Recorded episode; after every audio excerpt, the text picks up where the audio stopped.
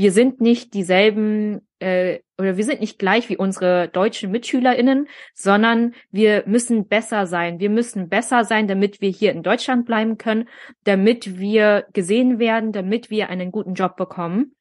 Und dieser Druck lastete so lange äh, auch unterbewusst und bewusst direkt mit voller, ich würde schon sagen, Gewalt äh, auf uns ein. Und zwar geprägt dadurch, dass wir permanent verglichen wurden mit, hey, hast du gesehen, die und die Person hat die und die Note, warum hast du denn eine zwei?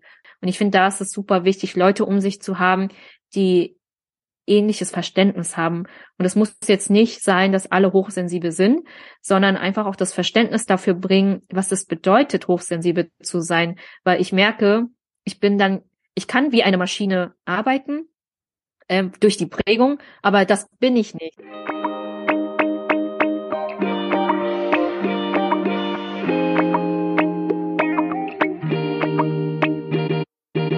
Hallo und herzlich willkommen zu unserem Podcast Hochsensibel begegnen. Mein Name ist Ming und ich bin Anni. Schön, dass du da bist. Vielleicht können wir ganz am Anfang starten, äh, was äh, sozusagen die unterschiedlichen Perspektiven oder auch die kultu kulturellen Unterschiede ausmachen bei uns beiden. Und das ist auch eine Gemeinsamkeit, die wir haben, ist, dass unsere beide Eltern kommen aus äh, Vietnam. Sie sind damals in den 80er Jahren nach Deutschland, in die damalige DDR gegangen. Und zwar mit den Gedanken, dass sie fünf Jahre in der DDR arbeiten als GastarbeiterInnen und äh, mit dem Gedanken gespielt haben, danach eigentlich wieder zurückzugehen. Und dadurch, dass ja dann die Wende kam, ähm, die Möglichkeit genommen haben, in Deutschland zu bleiben, mit der Unsicherheit, die sie hatten, weil damals nach der Wende gab es auch noch keine Integrationspolitik. Ähm, das war alles super unsicher. Die Wirtschaft war ja komplett am Neuaufbau und äh, für sie gab es einfach keine Sicherheit in dem Leben. Und wir beide sind ja Anfang der 90er Jahre geboren, das heißt richtig frisch nach der Wende. Und ich weiß auch, dass sie, also zum Beispiel auch meine Eltern aus Vietnam ganz andere Werte mitgebracht haben, als es damals oder auch heute noch in Deutschland äh, vor Ort ist. Das heißt, sie haben ja ihre Werte mitgenommen, auch die Art und Weise, wie sie leben.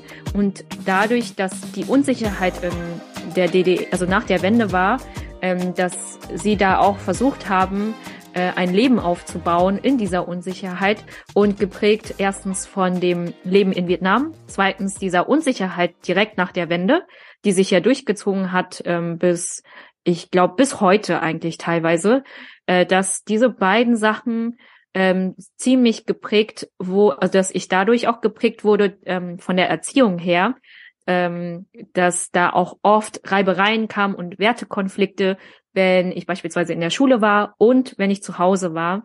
Und damit äh, klar zu kommen und zu verstehen, woher das kam, das hat irgendwie noch mal mehr Ruhe in, in mir gebracht und auch mehr Verständnis für, für, für unsere Eltern und da können wir auch gerne vielleicht eintauchen, was vielleicht diese Unterschiede auch sind, weswegen auch wir auch solche Herausforderungen haben, weswegen auch vielleicht, ich weiß nicht, ob das bei dir damals in der Schule auch so war, viele MitschülerInnen auch gar nicht so verstanden haben, warum wir so leben, wie wir leben oder auch so ticken und auch das Gefühl hatte, ich habe mich schon in vielen Sachen erklären müssen, äh, oder versucht zu erklären, warum die Unterschiede da sind. Was da mir auch noch einfällt, also das kann ich eins zu eins auch bei mir unterstreichen, also auch ähnlicher Background oder eigentlich derselbe Background wie auch bei mir mit meinen Eltern. Und das ist halt einfach so schön zu sehen, wie unterschiedlich äh, wir dann doch geprägt wurden. Ähm, vielleicht können wir da mal schauen, welche Gemeinsamkeiten äh, sind dadurch entstanden und wo sehen wir da vielleicht auch unsere Unterschiede. Und das, was ich dann auch gemerkt habe, ist dann tatsächlich das Thema Hochsensibilität. Also, dass ich immer der Meinung war als Kind, also selbst die anderen Vietnamesen und Vietnamesinnen, die ungefähr in meinem Alter waren, da hatte ich immer das Gefühl, ja, die kommen irgendwie ganz gut klar, die können sich anpassen, irgendwie haben sie nicht so viele Herausforderungen wie ich. Gefühlt hatte ich so dieses Problem, mich irgendwo zu integrieren, weil ich mich in dieser vietnamesischen Kultur, in der vietnamesischen Gesellschaft mich nicht wiedergefunden habe, ich mich da auch nicht wohlgefühlt habe und aber gleichzeitig auch nicht in, in der deutschen, ich sag mal, in deutschen Familien mit deutschen Kindern.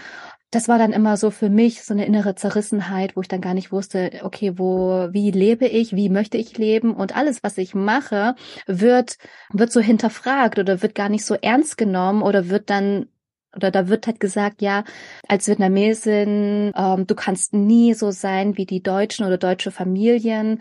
Und das wurde mir dann immer so eingetrichtert. Und das fiel mir damals wirklich so, so, so schwer, vor allem, weil ich auch als Kind eine gewisse Art der Sensibilität hatte. Ich wusste nicht, dass ich hochsensibel war, auch schon damals, sondern ich dachte einfach nur, mit mir stimmt was nicht. Und ich wäre einfach nur zu sensibel. Und warum kann ich nicht so sein wie alle anderen, die dann ja ganz easy durch das Leben gehen, gewisse Dinge einfach nicht wahrnehmen, auch nicht hinterfragen. Und ich war schon damals ein Kind, was sehr viel beobachtet hat, ähm, was auch sehr viel hinterfragt hat und aber gar nicht dass ich da gar nicht die Möglichkeit hatte, auch als Kind meine Meinung zu sagen und sie zu äußern. Und vielleicht kommen wir da noch so in diesen Konflikt vielleicht, den du ja auch kennst innerhalb deiner Familie. Was ist es denn überhaupt, was unsere Eltern, unsere vietnamesischen Eltern unterscheiden vom, vom Leben, von der Erziehung hin zu, wie es in deutschen Familien praktiziert wird? Vielleicht magst du ja da noch ein paar Einblicke geben. Ich kann das auch eins zu eins unterstreichen, was die Hochsensibilität angeht. Ich wusste als Kind auch nicht, dass ich hochsensibel bin. Ich habe mich aber immer danach gesehnt, ich sag mal, bei Menschen zu sein, die ich kenne, denen ich mhm. vertraue. Gar nicht so viel unter Menschen, gar nicht so viel unter vietnamesischen Festen äh, und habe da auch immer versucht, äh, in einer ruhigen Ecke irgendwo zu sein. Oder wenn ich draußen war, habe ich mich am meisten äh, wohlgefühlt. Und äh, wenn ich dann nochmal zurückblicke auf das Elternhaus, ich hatte oder ich habe immer noch einen sehr äh, einen Vater mit sehr starkem Charakter. Das heißt, äh, seine Meinung ist auch sehr sehr laut entgegen der Hochsensibilität, die ich mit reinbringe. Das heißt, ähm, was ich als Kind schon immer gespürt habe, ist, wenn er was sagt, sagt er das in einem so lauten Ton, dass ich meine eigenen Bedürfnisse nach hinten gesteckt habe. Und beispielsweise auch das Elternhaus ist geprägt gewesen durch Unsicherheit. Was sie dadurch haben wollten, ist Sicherheit. Und Sicherheit haben sie gleichgesetzt mit einer geradlinigen Schulbahn. Das heißt, äh, die perfektesten Noten, äh, wenn es eine zwei plus war oder zwei, war das schon sehr, sehr kritisch. Ähm, das heißt, es musste immer eine Eins mit nach Hause gebracht werden. Und da auch der Link zu dem, was du gesagt hast, wir sind nicht dieselben äh, oder wir sind nicht gleich wie unsere deutschen MitschülerInnen, sondern wir müssen besser sein. Wir müssen besser sein, damit wir hier in Deutschland bleiben können, damit wir gesehen werden, damit wir einen guten Job bekommen. Und dieser Druck lastete so lange äh, auch unterbewusst und bewusst direkt mit voller, ich würde schon sagen, Gewalt äh, auf uns ein. Und zwar geprägt dadurch, dass wir permanent verglichen wurden mit, hey, hast du gesehen, die und die Person hat die und die Note, warum hast du denn eine zwei? Äh, streng dich an. Also äh, wenig Lob. Also was ich auch in Vietnam beispielsweise sehe, ist, es wird wenig gelobt für das, was gerade da ist. Es wird sehr viel kritisiert für das, was nicht da ist. Es wird sehr viel ähm, kritisiert und verglichen. Das heißt, äh, schon mal so aufgewachsen zu werden, dass du weißt, du bist eigentlich hochsensibel, du kannst dich eigentlich gar nicht selbst vielleicht hören als Kind, weil der Druck permanent da ist, von den Eltern zu leisten, besser zu sein als alle anderen, gar nicht äh, zu gucken, was kann ich, was will ich, sondern wirklich den Vergleich ausgesetzt zu sein, du musst besser sein, damit du überhaupt eine Chance und eine Zukunft hast. Und das war wirklich, äh, das wurde vielleicht weicher mit den Jahren bis zum Abitur, aber Abitur war wirklich ein ein Must-have. Es gab gar keine Option, kein Abitur zu haben. Es musste Teufel komm raus auch ein Abitur und ein Studium sein. Also dieser Druck, äh, da den Eltern gerecht zu werden, weil sonst der Druck kommt. Und vor allem, wenn du hochsensibel bist, wenn du das Gefühl hast, ähm, du musst diesem Druck nachgehen, du musst gut sein in, in Dingen, wo du eigentlich vielleicht gar nicht gut bist oder was du gar nicht möchtest. Ähm, das äh, lässt deine innere Stimme immer leiser werden. Und ich weiß, dass ich in den Momenten, wo ich ähm, Ruhe haben konnte, das heißt, wenn ich draußen war, wenn ich Bücher gelesen habe, wenn ich gemalt habe, wenn ich geschrieben habe, da konnte ich sehr lange Geduld sammeln, meine innere Stimme zu hören und die aufzuschreiben, auch wenn ich das damals als Kind vielleicht nicht wusste, dass es meine innere Stimme war, aber letztendlich, wenn ich die Geschichten vergleiche, die ich damals mit meiner Schwester erfunden habe, äh, kreativ, dann sind es eigentlich genau die Dinge, die ich heute als Erwachsene lebe. Und das ist super spannend, da den Ausgleich gehabt zu haben, dass ja diese hochsensible Stimme in mir dann vielleicht einen anderen Weg, Weg gefunden hat, vielleicht sich irgendwo einzuprägen und diese Geduld mitzubringen, wenn du erwachsen bist. Das ist irgendwie so sehr lange in mir geprägt gewesen. Wenn du erwachsen bist, kannst du selbst bestimmen, was du machst. Dann kannst du selbst deinen Weg gehen. So war das irgendwie so mein Gedanke und ja da auch die Unterschiede zu sehen zwischen der vietnamesischen Kultur mit dieser Strenge. Und ich hatte das Gefühl, meine deutschen MitschülerInnen, die waren viel leichter und weicher, die durften machen, was sie wollen. So habe ich das immer wahrgenommen. Und das wollte ich damals irgendwie auch haben. Ein Gedanken, den ich gerne teilen möchte, ist, dass es dann Unterschiede gibt, wie Kinder dann damit umgehen. Also es gibt dann wirklich ähm, Kinder, also zum Beispiel jetzt auch in unserer Generation, die alle so um die 90 herum, also 1990, 92 bis 93, 94, 95 ähm, geboren worden. Da erkenne ich halt eben auch so zwei verschiedene ähm, Arten von Typen. Die einen, die sich dann wirklich anpassen, die dann wirklich dann ihren Hel Eltern auch gehorchen und dann wirklich alles machen, was die Eltern dann auch sagen. Und dann gibt's halt wirklich welche, die dann da ausbrechen wollen, die irgendwie rebellieren wollen und die dann merken, ich glaube, da gehören wir beide dann eher auch dazu, die dann merken, nee, also die, wir wollen einfach nicht das Leben leben, was unsere Eltern vorleben oder die Erwartungen unserer Eltern so erfüllen, damit sie glücklich sind und was mit uns ist, ähm, das ist erst erstmal zweitrangig. Und da komme ich halt nochmal zum nächsten Punkt, ähm, dass da auch die Werte komplett unterschiedlich äh, sind. Das heißt, in Vietnam, da geht es sehr um dieses Gemeinschaft, sehr um dieses Wir-Gefühl, sehr darum, dass eine Harmonie innerhalb einer Gruppe, innerhalb einer Gemeinschaft eben wirklich herrscht. Und das eigentlich, das, das Individuum, dieses Ich-Gefühl, das wird gar nicht so hoch und wertgeschätzt, ähm, sondern wenn du einen Teil leisten kannst in der Gemeinschaft, dann opfere dich dann eher, sei bereit, da was zu geben und stelle dich und deine Bedürfnisse eher hinten ran, weil es geht halt um, um die Gruppe an sich. Und in Deutschland, was ich erfahren habe, ist, da steht halt ähm, der, der Mensch, die eigene Persönlichkeit dann wirklich im Vordergrund, dieses sich auszuprobieren und schauen, ähm, wer ist man denn überhaupt und äh, was macht einem aus? Ähm, die Frage, wer bin ich denn? Die eigene Identität. Da merke ich halt eben schon, dass ähm, dass in Deutschland dadurch, ähm, dass die Kinder eben auch ein bisschen freier ähm, erzogen wurden, dass sie in ihrer Kindheit sich schon so ausprobieren konnten, gucken konnten, was taugt ihnen, was taugt ihnen nicht. Und bei uns war das eben so, okay, du musst das jetzt machen und jenes machen und du darfst einfach keine Fehler machen. Du darfst dich selber nicht ausprobieren, sondern du musst ähm, ein gewisses Rollenbild erfüllen, ähm, was die Eltern von dir erwarten. Und das war unglaublich ähm, schlimm für mich gewesen damals in ähm, damals als Kind, so dieses auch noch als Erstgeborene und als Mädchen, äh, das ist ja, das ist ja bei dir auch genauso, in die Familie dann wirklich zu kommen, dieses, ich muss ähm, als Erstgeborene wirklich viel Verantwortung übernehmen, auch eigenständig äh, Dinge dann auch erledigen, das Gefühl von, hey, ich äh, werde irgendwie unterstützt oder bekomme Hilfe von meinen Eltern emotional. Das habe ich halt wirklich nie bekommen. Und dadurch habe ich dann auch gemerkt, ähm, dass meine doch schon sensible Art in der Kindheit eher so unterdrückt wurde oder sie hat immer in mir geschlummert und sie brach erst so wirklich aus, seitdem ich mich dann mehr mit mir beschäftigt habe.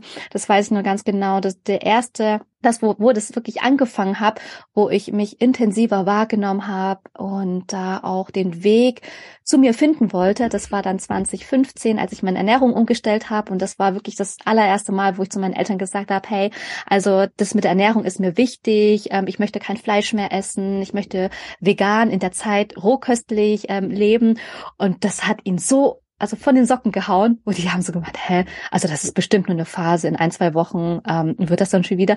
Und dann ist ein Jahr vergangen, zwei Jahre vergangen und meine Eltern waren total stutzig gewesen. Also das war bei mir schon wie so eine Art innere Rebellion, aber ich habe es einfach gebraucht, um für mich selber diesen Frieden finden zu können und mich selber äh, neu entdecken zu können. Und das ist so wichtig, vor allem wenn du so das Gefühl hast, da ist noch mehr und du fühlst auch wahnsinnig mehr und da ist etwas, was in dir noch gerne raus möchte, dem einfach wirklich nachzugehen. Und das sind halt so verschiedene Bereiche, ähm, die, wo du anfangen kannst, da wirklich ähm, drauf zu achten, drauf zu schauen und dem auch Raum zu geben.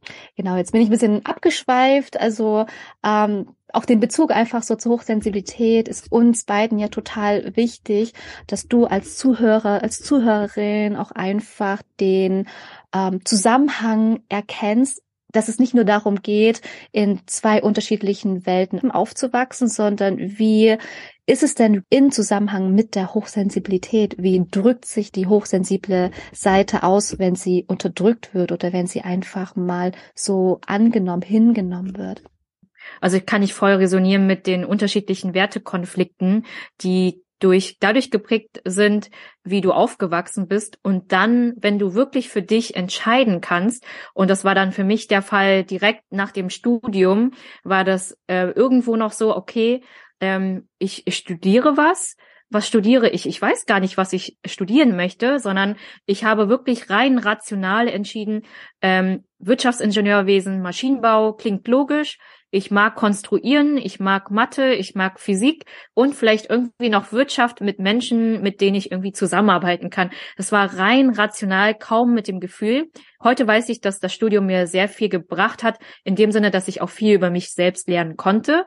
Ähm, und ich dann erst im Studium wirklich probiert habe, was möchte ich denn anhand der Module, anhand der äh, Hobbys, die ich dann eigentlich hatte durch die Freiheit, die ich durch das Studium hatte, ähm, habe ich dann eigentlich eher ausprobiert, was möchte ich denn eigentlich noch machen. Und das hat mir mehr Freiheit gegeben als in dem Haushalt, wo ich gelebt habe, mit meinen Eltern, die eine ganz bestimmte Vorstellung vom Leben hatten, dadurch, dass sie von Unsicherheit geprägt hatten. Und das muss man sich auch vorstellen. Sie kommen nach Deutschland, haben keinen Integrationskurs und damit geht es super vielen vietnamesischen Eltern so, die hierher kommen. Sie haben keinen Integrationskurs, sie sind geprägt von Unsicherheit. Deswegen machen sich auch so viele vietnamesische Menschen selbstständig, weil sie einfach nicht die Chance haben, irgendwo angestellt zu werden, weil entweder die deutsche Sprache nicht reicht oder weil sie auch ein, weil ihnen einfach keine Chance gegeben wurde. Das heißt, ähm, was dann übertragen wurde auf uns beide ist, hab einen sicheren Job, geh diese Laufbahn und aber in mir war auch immer so, das kann ja nicht alles sein, weil meine Eltern hatten ja nur diese eine Perspektive. Was für Perspektiven gibt es sonst noch? Und in mir schlummerte auch dieses Gefühl von, da draußen in der Welt außerhalb Deutschlands gibt es noch so viele andere Sachen, dass ich eigentlich in dem ersten Jahr des Studiums entschieden habe, ich gehe jetzt reisen. Und ich glaube, da hat es nämlich angefangen, dass ich dann jedes Jahr entschieden habe, ich gehe jetzt mindestens für einen Monat, zwei Monate reisen, um neue Perspektiven zu gewinnen und zu gucken, wie ich das integrieren kann in das Leben hier in Deutschland in Kombination mit meinen Eltern. Und da war auch das erste Mal der Konflikt mit meinen Eltern, die gefragt haben, warum reist du so viel? Du hast doch hier alles in Deutschland. Es ist doch sicher hier. Warum möchtest du in unsichere Länder reisen? Und da auch meinen Eltern zu erklären, dass es etwas ist, äh, um sozusagen in diesem, um wie eine Brücke zu schlagen, um eine Brücke zu, also so eine Verbindungsbrücke zu haben, dass es schöner ist, Multikulti, sage ich mal, multikulturell Perspektiven zu schaffen, nicht nur durch Deutschland geprägt, sondern wirklich weltweit unterschiedliche Kulturen. Und das hat sich wirklich durchgezogen bis heute. Ich würde sagen schon elf Jahre, äh, wo ich das Gefühl habe, das gehört, ist Bestandteil meines Lebens. Und auch nach elf Jahren kommt meine Eltern immer wieder, aber dieses Jahr reist du nicht, oder? Und ich so, das ist Bestandteil meines Lebens. Und ich kenne das auch mit dem Konflikt, was du hattest ähm, mit dem Veganismus oder dass ich kein Fleisch mehr esse, was bei mir vielleicht noch nicht so lange her ist wie beispielsweise bei dir.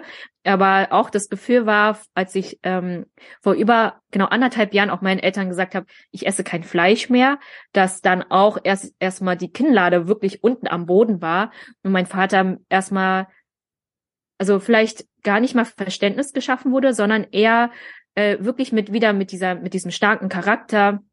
Hey, äh, du wirst krank davon, dass du wirst schwach davon, äh, du willst ja eine Familie auch haben, du musst Fleisch essen und da auch das Verständnis zu schaffen, okay, ähm, unsere Eltern sind im Vietnamkrieg aufgewachsen, sie hatten gar kein Fleisch. Fleisch ist für sie das Sinnbild von äh, Kraft haben, äh, nicht zu hungern und dass wir heute irgendwie alles haben und kein Fleisch mehr brauchen.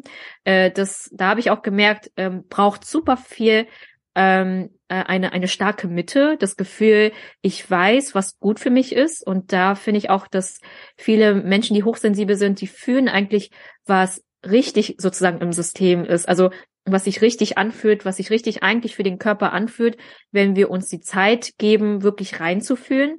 Und für mich war das Gefühl seit anderthalb Jahren, okay, ich möchte einfach kein Fleisch essen und es geht mir seitdem auch gut.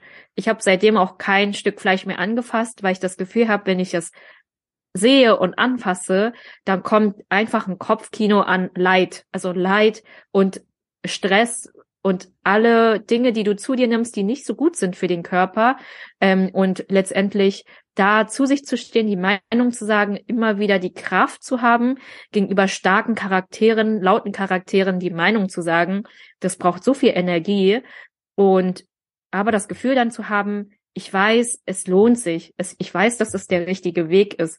Und das Gefühl zieht sich dann plötzlich durch alle Lebensbereiche, sei es von Beruf, Ernährung, Freundschaft, Partnerschaft, wirklich zieht sich durch alle Lebensbereiche. Und ich denke, dass es super wertvoll ist, da reinzuhören, weil es langfristig einfach besser ist, sozusagen zu gucken, was sich stimmig für dich selbst anfühlt, ohne dich immer wieder zu vergleichen, äh, sondern wirklich zu gucken, okay, das ist wirklich das, wonach ich mich fühle und sehne. Und das, das ist vereinbar mit meinen Bedürfnissen, mit meinen Wünschen und wirklich da den Mut zu haben, diesen Schritt auch zu gehen. Ja, und wirklich auch den Mut zu haben, dann wirklich das auszusprechen, äh, was innen, äh, innerlich auch vorgeht. Ähm, ich fand das nochmal ganz, äh, ganz schön, dass du auch gemeint hattest, auch mit dem, mit dem Veganismus, dass man das Leid auch gar nicht mehr dulden kann und deswegen aus einer Überzeugung heraus eben kein Fleisch isst. Und das und das wollen wir auch nicht ähm, pauschalisieren. Das heißt, wir geben einfach nur unsere Erfahrungen weiter. Und es gibt wahrscheinlich auch Hochsensible unter euch, ähm, die trotzdem noch Fleisch essen spürt einfach mal da hinein. Es geht halt wirklich darum, ähm, was tut eurem Körper wirklich, wirklich gut, da wirklich hinzuschauen und hinzuhorchen.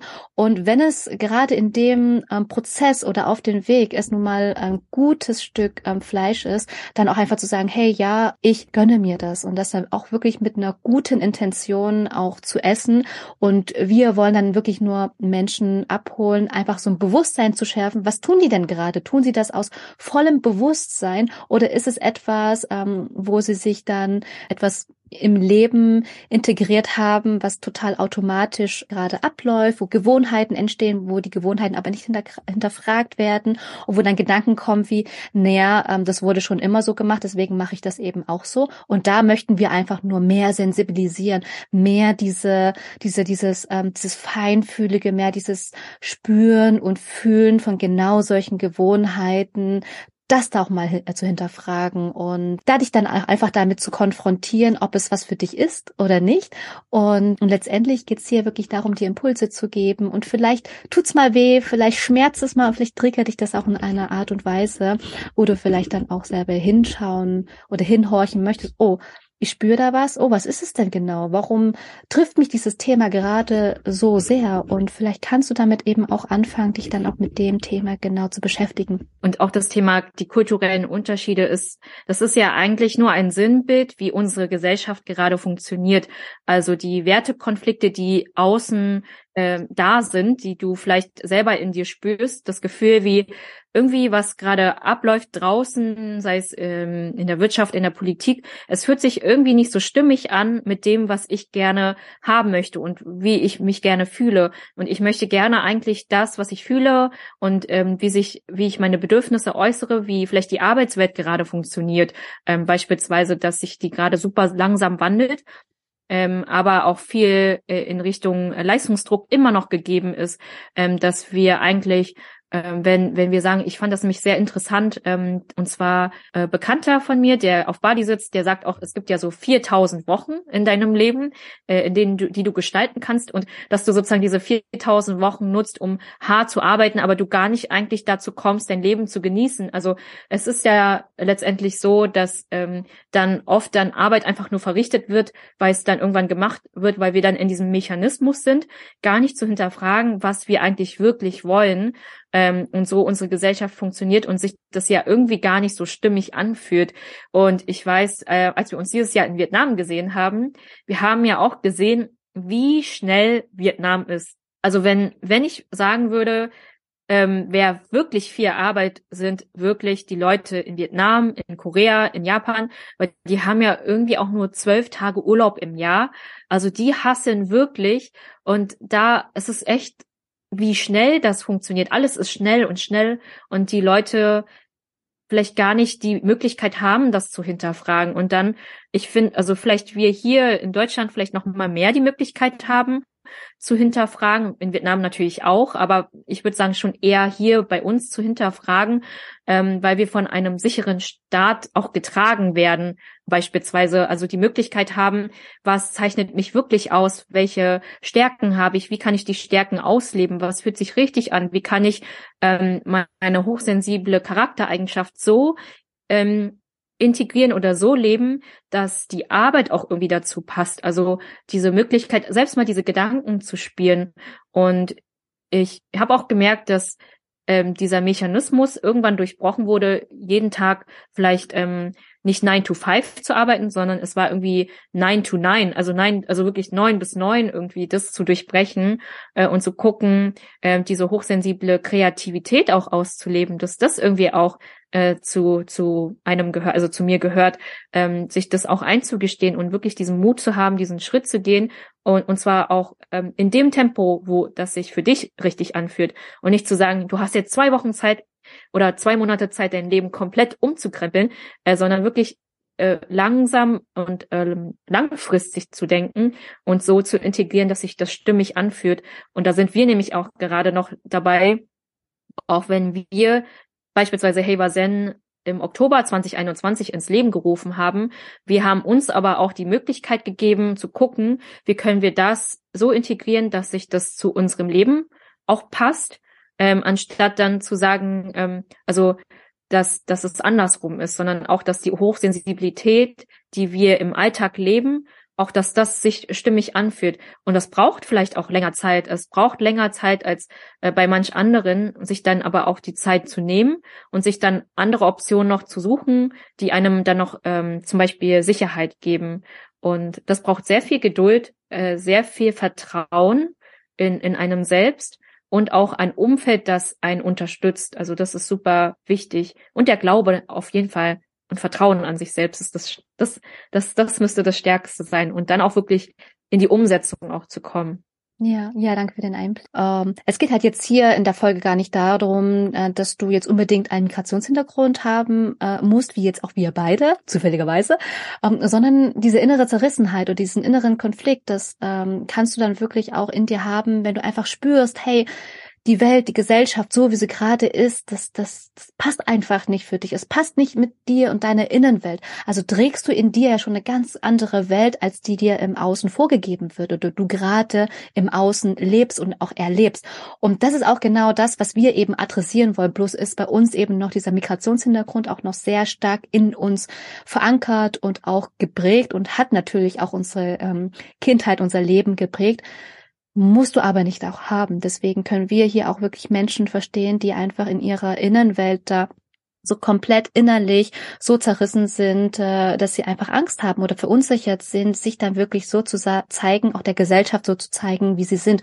Und das erfordert halt unglaublich viel Mut. Und da braucht es wirklich Menschen, die sich zusammenschließen, ähm, die dich dann auch verstehen, wo du auch wirklich gesehen wirst, um dann wirklich diesen Mut zu haben, auch dich nach außen zu zeigen, dich auch sichtbarer zu machen.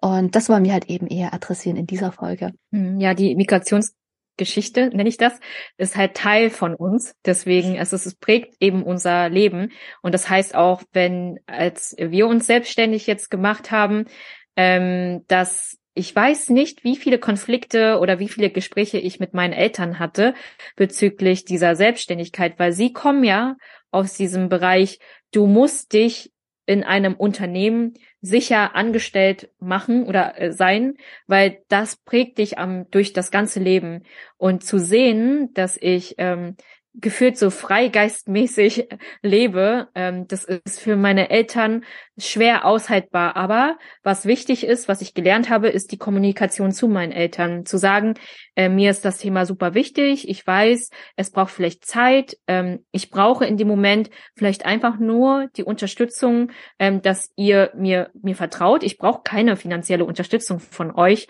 Ähm, eigentlich ist es sogar noch das Gefühl andersrum. Ich möchte meinen Eltern eigentlich noch mal was geben. Aber das Vertrauen einem, zu einem selbst ich weiß, dieser Weg wird sich später auszahlen. Ähm, dass wir heute diesen Weg gegangen sind, äh, zeigt sich vielleicht erst später aus. Ähm, und das, da dieses Vertrauen mitzubringen und mit dieser Selbstsicherheit den Eltern entgegenzutreten. Ich finde auch immer, Eltern sind so, also ich finde es immer so lustig, äh, wenn Freunde sagen, du kannst spirituell noch so erleuchtet sein, dann kommst du zu deinen Eltern und alles ist vorbei. Und ich habe auch gemerkt, so sei es in, in dem Beruf, sei es in der Ernährung, sei es in der Partnerschaft, sei es in dem Lebensstil, ähm, dem Reisen, das sind so viele ähm, Angriffsflächen, aber es braucht dafür wirklich den Mut, zu sich zu stehen und zu wissen, was du willst. Also was sind deine eigentlichen Werte? Äh, wie lebst du deine hochsensible Charaktereigenschaft aus oder auch deine unterschiedlichen Seiten, die Bedürfnisse, die du in dir trägst? Was ist wichtig? Wo stehst du gerade? Wie lebst du sie aus? Weil wenn das in dir gefestigt ist, dann können deine Eltern können Leute immer wieder kommen und ähm, vielleicht dagegen ähm, nicht, nicht angreifen, sondern auch einfach gegenkontern, weil sie vielleicht das nicht verstehen. Aber es braucht diese Festigkeit auch in dir selbst und den Mut, da wirklich zu dir zu stehen und dann zu sagen, ähm, wenn, auch wenn die Eltern das irgendwann nicht verstehen und gar nicht verstehen, den Mut zu haben, trotzdem diesen Weg zu gehen. Und das braucht super viel Kraft und Energie. Und ich finde, da ist es super wichtig, Leute um sich zu haben, die ähnliches Verständnis haben. Und es muss jetzt nicht sein, dass alle hochsensibel sind, sondern einfach auch das Verständnis dafür bringen, was es bedeutet, hochsensibel zu sein. Weil ich merke, ich bin dann, ich kann wie eine Maschine arbeiten, äh, durch die Prägung, aber das bin ich nicht. Also ich kann das nicht durchgängig äh, machen. Ich brauche echt viel mehr Pausen und deswegen ist mir das super wichtig, diese Pausen auch zu nehmen und äh, wirklich diese Ruhe auch zu haben. Und das kann auch sein, dass ich dann einfach, das wissen dann auch ähm, äh, Freunde in meinem Umkreis, dass ich dann einfach zwei Tage in meiner Höhle bin. Also es ist äh, eine Höhle und dann ja, ist das auch voll, vollkommen okay äh, und sich das dann auch einzugestehen. Und dann habe ich wieder zwei Tage, wo ich einfach komplett voller Energie bin. Und ich glaube, das ist super wichtig, sich einzugestehen, was die wirklichen Bedürfnisse sind. Ähm, und ich weiß, dass das vielleicht in manchen Haushalten schwieriger ist, wenn vielleicht noch Kinder da sind. Ähm, aber sich dann diese Zeit, die dann da ist, wirklich zu priorisieren und zu sagen, das kommt vor, das kommt vor und dann kommt vielleicht Haushalt. Also das kommt vor, ähm, das ist die Priorität und da zu setzen und dann sich vielleicht jemanden zu suchen, die vielleicht sich gegenseitig zu motivieren und da auch die Empathie für sich selber zu entwickeln und zu priorisieren. Das ist gut, dass du das auch ansprichst, zu sagen, sich selber zu priorisieren. Was ich halt beobachtet habe, ist, dass vor allem in unseren äh, kulturellen Kreisen es halt eben gar nicht darum geht, äh, uns selber zu priorisieren, uns an erster Stelle zu stehen und deswegen fällt es uns umso schwerer oder es ist halt noch schwieriger, ähm, wirklich uns da an erster Stelle zu setzen.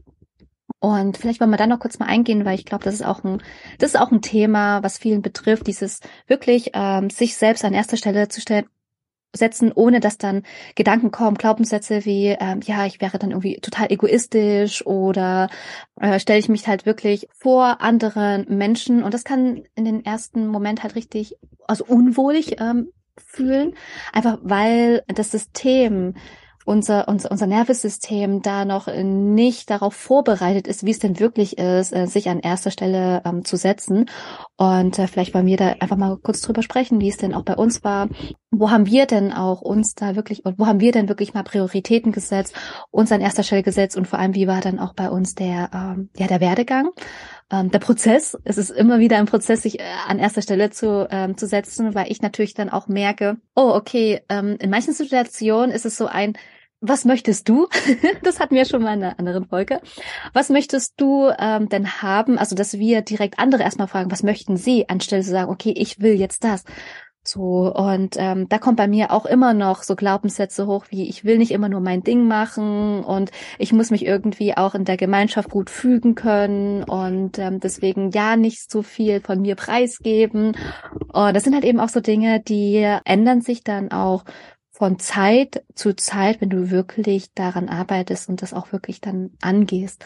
Ich finde, eine Gemeinsamkeit, die wir haben, ähm, nicht nur, ähm, dass wir in der vietnamesischen Kultur aufgewachsen sind, die ja vom Kollektivismus geprägt ist, sondern auch, dass wir die ältere Schwester auch noch sind. Das heißt, wir wurden eigentlich immer gefragt, was unsere jüngere, also was dein Bruder oder was meine jüngere Schwester beispielsweise haben möchte und dass wir das für äh, unsere jüngeren Geschwister machen sollen. Also das ist ja auch noch eine Prägung, deswegen auch immer, hey, kleine Schwester, was möchtest du eigentlich haben?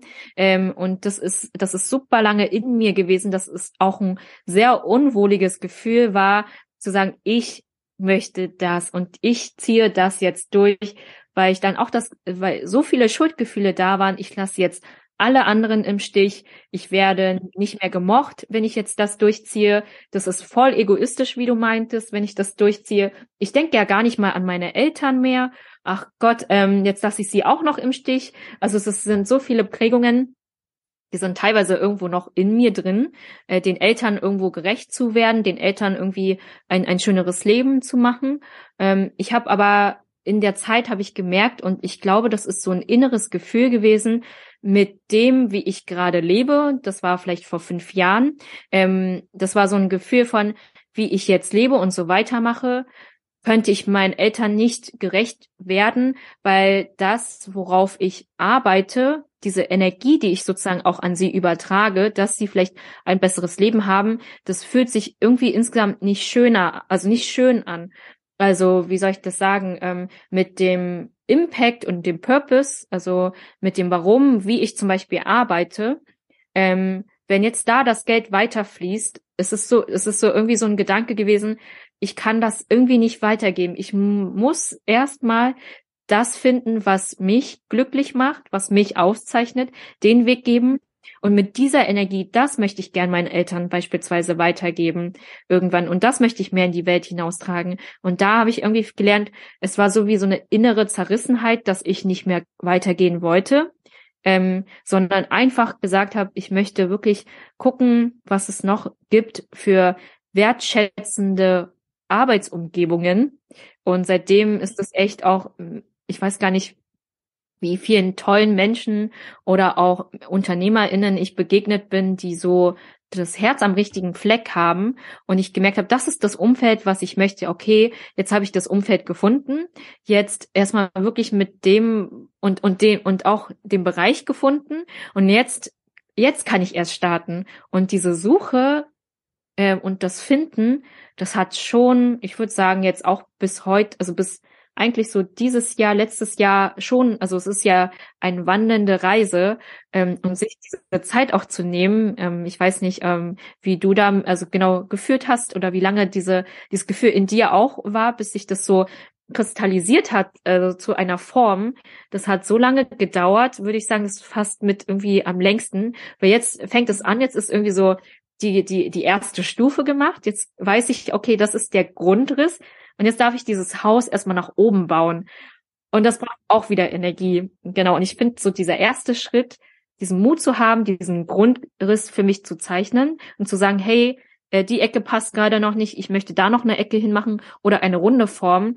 Das hat sehr lange gedauert und das hat sehr viel Vertrauen gebraucht. Und da habe ich auch gemerkt, ich bin auch super dankbar, dass du den Weg mit mir gegangen bist, weil ich weiß nicht, wie viele Leute da so Geduld haben, diese, diese, diese Form auch zu prägen und zu sagen, hey, das fühlt sich vielleicht nicht stimmig an und diesem Gefühl auch nachzugehen und da diesen, auch was ich wertschätzend finde, in dem Moment äh, da zu bleiben, wenn ein Konflikt da ist. also diesen Konflikt in, der in einem drin ist, auszutragen mit dem Gedanken, okay, die Person, wir bleiben und lösen den Konflikt, weil dann kann das Grund, der Grundriss noch stimmiger sein. Und jetzt, wenn der Grundriss stimmig ist, jetzt können wir das nach oben bauen. Und ich weiß gar nicht, das brauchte so einen langen Atem. Und ich weiß, das war notwendig dafür. Und nicht aufzuhören, sondern genau jetzt weiterzumachen.